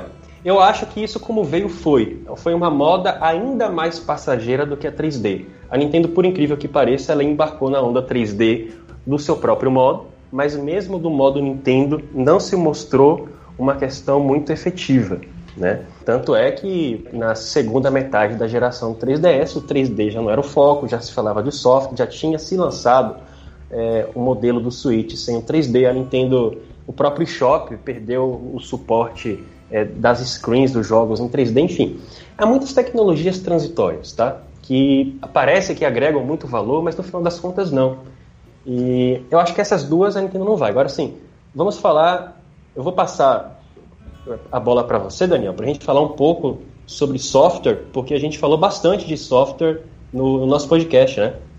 Sim, sim. Mas até antes de eu passar para essa parte, a gente tem o futuro da Nintendo este ano e tem o futuro da Nintendo a longo prazo. Eu tenho uma visão de, de futuro a longo prazo da Nintendo que, lógico, a longo prazo você nunca sabe o que pode acontecer. Eu não falei muito sobre isso, eu vou até falar agora aqui, né? É, de novo, eu já falei aqui durante a conversa que eu noto que a Nintendo se descobriu como produtora de conteúdo e dona de grandes franquias. Quando a gente tem o, o Xbox focando muito em se transformar em um serviço isso. A Sony nem tanto. E a gente vê a Nintendo não tem nenhum movimento quanto a isso. O que, que faz eu imaginar isso? É, temos dois caminhos. Ela pode em algum momento juntar forças com alguma empresa e fazer o seu próprio cloud gamer, né? Ou ela pode muito bem se transformar em um player de conteúdo, né? Ah, eu vou jogar é, Nintendo no Xbox, eu vou jogar Nintendo no, numa, numa Amazon ou num serviço do Google, por que não? A partir do momento que o cloud game for uma realidade, eh, que eu acredito que em algum momento ela vai se transformar numa realidade, a Nintendo vai ter que sentar com o seu time de acionistas e chegar numa conclusão. A gente vai criar o nosso próprio e a gente vai tomar conta de tudo isso ou a gente vai focar em nossas franquias e trabalhar em cima delas? Se eu for pegar os exemplos que a gente começou a falar, falou bastante aqui, né, de, de produtos, parques e tudo mais, a gente nota que ela está focando nas franquias, né? Construir uma base forte em suas franquias e ganhar dinheiro em cima disso. Em relação a futuro a longo prazo, ela tem esses dois caminhos, né? Ou ela embarca no futuro cloud game próprio dela, num serviço próprio dela, ou ela ela vira moeda de troca. Igual o Friends, né? Aconteceu muito com Friends, né? Ah, onde Friends vai passar? Vai passar na Netflix, vai passar na Amazon, vai pro serviço da Warner. Quem acompanha o mercado de entretenimento viu muito esse tipo de discussão. Pode ser que a Nintendo se transforme nessa mesma entidade, né? É um nome de peso que as empresas grandes, ainda maiores que ela, vão ficar brigando para levar ela para dentro do seu do seu serviço. Pode acontecer, pode não acontecer. É uma visão de futuro muito longe, né? Vamos falar mais, mais próximo de 2021. A gente fez um podcast é, só sobre isso, né? Sobre esse tema. E, e eu acho que esse ano tem tudo para ser um ano tão forte quanto foi 2017. Para quem não lembra muito bem, 2017 foi um ano de lançamento do Switch e a gente só teve um Breath of the Wild e um Mario Odyssey é, naquele ano que foram indicados para Game of the Year. E além disso, a gente teve outros pesos, como o Splatoon 2, a gente teve o relançamento do Mario Kart, a gente teve um ARMS, a gente teve um RPG como o Xenoblade. E, e este ano, é, com, e este ano a gente vê que a Nintendo se guardou muito. A Nintendo não colocou todas as cartas na mesa no ano passado por dois motivos. Por motivos de pandemia, a pandemia ainda existe, a pandemia ainda vai existir durante um bom período desse ano e isso vai impactar decisões e o andamento dos negócios dela e do mundo. Outro ponto é a nova geração. Tem muita gente que fala que a Nintendo não compete e tudo mais, mas queira ou não, as decisões dela, da empresa, olha muito as decisões também dos concorrentes. Então, a gente sente, a gente fala, falou bastante sobre isso, né? A gente sente que a Nintendo guardou fichas para é, confrontar a nova geração. Então, a partir do momento que a nova geração vir com alguma cartada forte, a Nintendo certamente vai aparecer com uma cartada tão forte quanto. Então, eu imagino que esse ano 2021 a gente já tem uma, uma linha de frente muito boa com dois Monster Hunters já anunciados. Acho que as pessoas sabem como o Monster Hunter é imenso e com Monster Hunter World cresceu ainda mais no ocidente essa franquia. Ter dois Monster Hunters no mesmo console é algo muito forte. A gente tem Square trazendo um RPG e a gente tem a Nintendo com projetos ainda ocultos. Imagina que a gente vai descobrir muito breve. Assim, não vejo a Nintendo dando grandes cartadas esse ano, apesar da gente ter aniversário de grandes franquias como Zelda, mas eu não vejo grandes cartadas porque a gente está saindo de uma pandemia, literalmente. Então é um ano de recuperação e de entender, né, como tudo vai funcionar. Pessoal em home office, é, desenvolvimento alterou muita coisa. Então eu acho que vai ser um ano, como 2020 foi um ano de preparo para o que aconteceu, 2021 vai ser um ano de recuperação. E eles vão com bastante calma. Quanto a cloud, eu já acho que vai ser uma realidade na próxima geração. É, os consoles hoje em dia já são lançados com duas opções, com mídia física e sem mídia física. Muita gente compra sem porque é mais barato. Não vejo o problema, apesar de eu ser saudosista demais e fazer coleção de jogos, mas a maioria das pessoas não vê problemas em coisas físicas. Por isso Spotify e Netflix fazem tanto sucesso. E é o que eu vejo que pode acontecer futuramente também. Tudo que a Nintendo faz é meio testando, né? É, os jogos em cloud são testes até de aceitação, como que aquilo vai funcionar e tudo mais. Eu acho que a gente futuramente vai ter coisinhas em cloud da própria Nintendo, coisas que a gente não imaginava, como jogos para mobile da própria Nintendo saiu. Então, a própria questão do Nintendo Switch é uma olhada de tipo, mobile é o maior mercado de games do mundo. 2020 faturou bilhões, faturou muito do que o mercado de consoles e tudo mais. Então, eles uniram os dois mundos, né? O portátil, vários jogos de próprio mobile que estão no Nintendo Switch e que né? É muito próximo do próprio smartphone. Tem o Florence, que eu amo de paixão.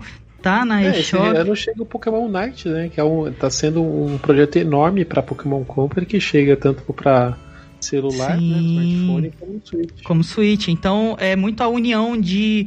É, o, o, mobile, querendo ou não, ele é muito o futuro, né? Do, do que a gente tá vendo. É mercado que não recua mais. Então a Nintendo já tá com um pezinho nessa virada de chave aí do mercado. Ainda tem o, o Switch como, vamos dizer assim, console doméstico, mas já tá, eu acho, com dois pezinhos ali para dar um pulo quando precisar para isso. Então, agora a gente tem que ver a vida útil do Switch, né? Que provavelmente vai ser longuíssima. E ver como que a Nintendo vai aprender com o próprio Nintendo Switch. Mas cloud futuramente e até coisas, mais coisas para mobile, né? Que a Nintendo já tem, o próprio Pokémon GO que parou o mundo. Então, é, Mario, enfim, Fire Emblem, vários jogos que geram muita grana em mobile, acho que a gente pode ver sim, coisas da Nintendo em mobile, mais coisas em mobile, coisas em cloud, que são caminhos, né, que a gente está indo que não voltam mais. Eu acho que esses são os futuros da, até dos próprios videogames, né? Concordo, concordo que seja por aí mesmo. É, falando um pouco de longo prazo, eu não sei se eu apostaria em alguma tecnologia, justamente porque se a gente voltar 10 anos, a aposta da tecnologia era o 3D. Então tinha TV 3D que tinha, estimulava os óculos em casa, o próprio 3DS que fornecia um 3D sem óculos e tal. E no começo era tudo é, jogo fulano 3D, Star Fox 3D, é, Ocarina of Time 3D. E depois de um tempo, cara, os jogos vinham sem o suporte do 3D. Então, tipo, foi uma coisa que defasou, foi uma aposta que, cara, pulverizou aí no meio da proposta, contanto que lançou dois DS. Então, tipo, era um DS com 3D, agora não é, é um 3DS sem 3D. Então, cara, sobre tecnologia eu acho muito difícil viajar, mas falando um pouco de curto prazo, né, principalmente para 2021, eu imagino alguma proposta tão maluca quanto foi o Nintendo Labo e o Ring Fit Adventure. Tipo, o Joy-Con é modular, cara, então isso abre muitos leques para Nintendo explorar colocar ali em qualquer outra coisa, sei lá, e você Sim. brincar em cima disso é muito fácil. Principalmente também porque esse ano, 2021, é um ano que muitas franquias importantes fazem aniversários redondos, né, entre aspas aqui, assim. Então a gente tá falando de aniversário de 25 anos de Pokémon, Sim. de 35 anos de Zelda, Donkey Kong, enfim, um monte, um monte. F0 fez 30 anos, mas foi em novembro. Então, cara, tem muita oportunidade aí comemorativa, assim como foi do Mario, uma Direct e tudo mais. Mas é ver pra crer, né, cara? Nintendo, assim, por mais que a gente fique aqui horas e horas supondo, eles vão lá e reviram tudo com uma franquia nova ou com uma ideia nova e no Sim. fim das contas a gente vai querer comprar e vai querer falar sobre, né? Sim, por favor, Nintendo, franquias novas, por favor. Como foi Splatoon, que é um dos meus jogos favoritos da vida. Exatamente. Desde o Wii U eu defendia, meu Deus, amava de paixão, amo ainda, né? Então, por favor, Nintendo, novas franquias, por favor. É, cara, assim, vou pirar um pouco, tá? Pouco é, é apelido. Bom, eu acho que a Nintendo pode explorar um pouco mais de realidade aumentada, investir em uma parada meio que Yu-Gi-Oh!, sabe? Porque a realidade aumentada você precisa, sei lá, ter um óculos que reflita, uma câmera de celular.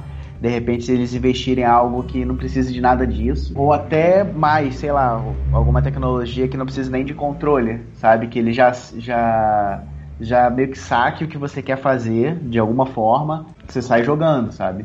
É, a Nintendo tem um foco forte em saúde, né, cara? Até teve um projeto delas, eu esqueci, eu esqueci o nome do projeto, mas era aquele que era o sensor no dedo, que ele era pro Wii no começo, ah, e depois ele foi, quando trocou pro Wii, falou, não, tá aqui, vai sair e tal, e no fim das contas não saiu nada, mas o Wii Fit, muito voltado pra Vitality saúde. Sensor. Isso, Vitality Sensor, valeu, cara. Então, cara, a gente fala aí de Wii Fit, que tinha balança, o próprio Ring Fit, que, cara, é você com um bambolê assim, agitando na frente da televisão. É, eu sou vizinho de baixo, nem imagino o que está acontecendo lá no seu quarto. E então, cara, eu imagino alguma coisa também voltada para saúde, depois que vocês falaram aí, talvez alguma coisa meio nada a ver assim de de sal para você se exercitar ou qualquer coisa do gênero. Acho que a Nintendo tem potencial para focar nisso. Eles têm um projeto adormecido que é de qualidade de vida, né? Então, eu acho também que a gente pode ter bastante coisas nesse sentido de que nem você falou, né? De hoje em dia a gente tem jogos que fazem você se movimentar, jogos um pouco diferentes. Mas a Nintendo tem um projeto adormecido, entre aspas, de qualidade de vida, eles criaram até recentemente uma adaptação dos consoles exclusivo para hospitais. Então, é, eu acho muito provável a gente ir nesse caminho também, cara, de saúde. E até uma coisa que a gente está entrando muito ultimamente, né, como sociedade. É, smartwatch que vê a batida do seu coração e você quer se cuidar mais, aplicativos que veem é, quanto você percorreu correndo. E seria muito, muito legal ver algo da Nintendo para isso, exatamente para questão de saúde, seria incrível. A Nintendo, ela tem uma divisão, é a IPD 4, que é liderada por Koushi Kawamoto. É, a mim parece que essa divisão hoje ela é específica para criar e traduzir em softwares essas novas tecnologias e dar uso para ela em jogos. Foi o Until Switch em 2017, três versões do Labo em 2018 e o Ring Fit mais o Labo VR em 2019, né? Em 2020 eles não entregaram nada, então é possível sim que a gente veja alguma coisa nessa linha aí pela IPD4 em 2021, quem sabe. Iradíssimo. Eu amo o Joy-Con, né? De paixão, apesar do meu está bem ruim. Mas a precisão daquilo foi algo que quando eu coloquei na mão e tremi em diferentes pontos, dependendo do que você está fazendo na tela, eu fiquei, meu Deus. É essa sensação que o pessoal tá tendo com o PS5, né? A gente tá tendo já há vários anos. A tecnologia é bem parecida. Então, a Nintendo tem uma coisa que nem você falou, né? É, eles tentam traduzir essas novas tecnologias em jogos e tudo mais. Então seria realmente, eu acho da parte de todo mundo, bem legal ver algo mais nesse sentido, né? Nós acreditamos, pelo menos nós do Traine, a gente acredita, né, Daniel, que vem muita coisa tradicional, né? Em, em 2021. Como a gente espera bastante um, um novo Metroid 2D, que já tem vários rumores desde janeiro de 2018 um remake de novo Fire Emblem. A gente espera muito também a sequência de Breath of the Wild para esse ano. Muitas coisas relacionadas a Pokémon, né? É, esse, esse, ano tem muitos aniversários, né? Então a gente imagina que algum, pelo menos algum desses aniversários vão ser agraciados por um, um, software novo, né? Ali pela Nintendo. Os mais quentes, né? É justamente Zelda e Pokémon, mas por que não Metroid? que já tem o Metroid Prime 4 em, no forno, né? Ter mais alguma novidade. Ou mesmo Donkey Kong. Seria iradíssimo. É, uma coisa eu sei, algum console de tema comemorativo a gente vai ter esse ano. Isso é certeza, cara. É, ainda mais com o Switch vendendo horrores, né? Da forma que vende. Mas a Nintendo às vezes pega a gente pelo pé, né? E fala tipo, ah, cheguei. E você, meu Deus, o que é isso? Acordei. Muitas vezes eu acordo, tipo, Nintendo Direct, anúncios diferentes. Você fica, meu Deus, como assim? Eu queria muito, assim, aí já fugindo um pouco da realidade, infelizmente, é ver algum jogo do Kid Icarus, uma sequência pro Switch, quem sabe. O Icarus está no Smash. Eu acho que seria incrível é, pegar a galera de surpresa, assim, beleza, vocês estão esperando coisas dessas franquias gigantescas, mas calma, temos uma, uma, carta na manga aqui. Quem sabe? Pô, cara, eu super concordo. O Kid Icarus do 3DS foi um jogo muito bom. Uma Incrível. pena que ele estava numa plataforma que não tinha os controles apropriados para ele, né? Sim, faltava um analógico. Isso, ou se tivesse é, é, vindo no Wii, com até você jogar com o Wii Remote com pointer, sim, né? Sim. E, e o Nunchuck, ou, ou, até no Wii U com duas alavancas analógicas, ou agora uhum. no Switch com o Giro Sensor, né? Como, teria, como seria legal um Kid Icarus? Sim, eu, nossa, eu sou apaixonado pelo Kid Icarus, eu sou fanboy do Kid Icarus, eu amo aquele jogo ah, de é? paixão. Legal. É, eu acho que, assim, foi... É, é, só você se esforçar um pouquinho que você consegue jogar e gostar, sabe? que é muito bom, cara. Tipo, eu sempre falo para as pessoas, joguem, tem uma história incrível, é divertido. É um pouquinho difícil no começo, que você tem que botar a caneta na tela, tem que girar, atirar ao mesmo tempo, é bem loucão. Mas, cara, depois que você acostuma, eu jogava muito o online dele na época. Então você ficava, eu ficava fazendo novas armas e, e era pessoas desconhecidas, era bem legal, cara. Então, seria muito incrível realmente numa plataforma adequada para isso como você falou, o Switch, por exemplo, agora a gente vê um Kid Icarus. Nossa, seria para mim, seria obrigado Nintendo. Eu amaria de paixão. Vocês têm algum jogo? Vocês têm algum jogo assim que vocês queriam ver também? F-Zero. é, é... Eu falo, a gente fez também um podcast sobre franquias, assim, e eu tenho uma, uma franquia que eu gosto bastante, que é o Eevee Race, que foi bem esquecida no churrasco, que é aquelas franquias de esporte da Nintendo que ela realmente chutou, não tem mais nada dessas franquias. Eu gostaria que ela revisitasse. Sim, e é bem legal, tá, cara? Diga-se de passagem, é bem da hora. Ah, Sim. É um, é um, são jogos, por exemplo, de novo, né? É, não tem ninguém fazendo esse tipo de jogo. Se você olha na mesma concorrência, jogos indies, você não vê nenhum desses tipos de jogos sendo lançados. Sim. Seria bem incrível. F, F-Zero também seria incrível. Acho que cada um, né, de nós tem alguma coisa no. É, Nintendista é sofredor demais, né? Então a gente tem alguma franquia lá no fundo do nosso coração que tá guardado pro momento certo. Eu acho. E nunca se sabe quando a Nintendo vai ressuscitar uma nova, né? O próprio É. Kid Icarus foram quase 20 anos de delay, Donkey Kong Country for- foram 10 ou 12 anos, Mario Bros também, sem um novo durante quase 20 anos. Sim. Tudo pode acontecer. Isso é bom de ser nintendista. Pode crer um dos melhores pontos, assim, né? Um dos Surpresas. melhores, a surpresa. A surpresa faz parte do jogo. Faz parte do jogo. Total.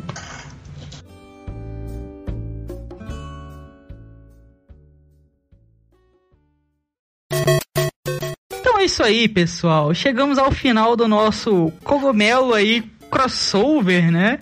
De número 55 com o pessoal do Ultra N Podcast. Eu vou agradecer muito a vocês, ao Daniel, ao Júlio por terem topado participar com a gente. É muito legal trocar ideias com outros nintendistas, até com outros pontos de vista também. Então, é muito legal. Estão super bem-vindos aí para comparecerem em outros casts. Então, foi muito bom mesmo. Eu queria agradecer a todos vocês que estão escutando também. Relembrando, não deixem de conferir todos os links que estão na descrição. Vai ter o link da galera do Ultra N aí também. E vocês nos ajudam muito conferindo sempre os nossos links. Nos sigam e compartilhem o nosso cast pra gente poder estar fazendo mais podcast pra vocês também, que ajuda muito.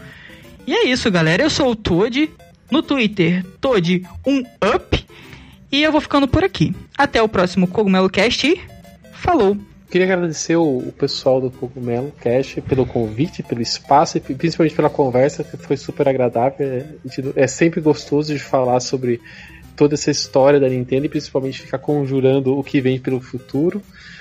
Então, obrigado pelo espaço. Eu vou mandar um abraço pro Teus, que é o nosso terceiro integrante que não, não pôde participar. E deixar o convite, né? Pessoal, a gente tá em todos os tocadores de podcast. A gente é Ultra N Podcast. É só procurar a gente. Se você for lá no YouTube, você vai ver uma versão especial, né? Porque todos os nossos podcasts ganham uma versão em vídeo. né? Então o que a gente fala é o que aparece em tela, também dá uma imersão diferente à, à conversa e o que está sendo discutido. Então a gente queria deixar o convite para todo mundo para ir lá e, se gostar, seguir a gente também. Eu sou o Daniel, né? Vocês me encontram pelo Twitter, na arroba Daniel Rein. Eu tô sempre falando sobre Nintendo por lá também. Turma, é, de coração, muitíssimo obrigado pelo convite de participar aqui do Cogumelo Cast. Quando o Daniel me mostrou a, a pauta, vocês, eu vi que vocês queriam falar sobre os 132 anos da Nintendo, mas o futuro é quase cair da cadeira. Achei um, um- um tema muito ambicioso, mas a conversa ficou sensacional, muito boa mesmo. Eu, eventualmente, eu, eu tenho que fazer, o- eu, eu digo que em- quando a gente está discutindo novidade, eu tenho que fazer o papel do Crank Kong, né? De ficar reclamando do futuro e da tecnologia. Então, é, de qualquer forma, o debate foi muito legal mesmo. É sempre bom explorar esses novos pontos de vistas. Tô lá também no Trem Podcast, né? É, o Daniel já passou todas as redes sociais aí. E no Twitter eu também tô sempre falando sobre a Nintendo, tentando é, eventualmente encontrar é, essas questões misteriosas dessa empresa no, na arroba Júlio Rodrigo X. Valeu, galera. Obrigado, galera da Ultra N Podcast. Me sigam no Twitter, arroba André L. Dana. E até a próxima. Muito obrigado aí, pessoal do Ultra N Podcast. Foi um papo bem ambicioso mesmo, como vocês falaram, mas eu acho que juntar aí nintendistas numa sala sempre dá bom. Então, muito obrigado pelo papo de verdade. E obrigado a você que ouviu a gente até aqui. Espero que você tenha gostado de mais esse episódio. E continue nos ouvindo e nos apoiando, que em breve vão sair esse e outros mais, tá bom? Valeu, gente. Até a próxima.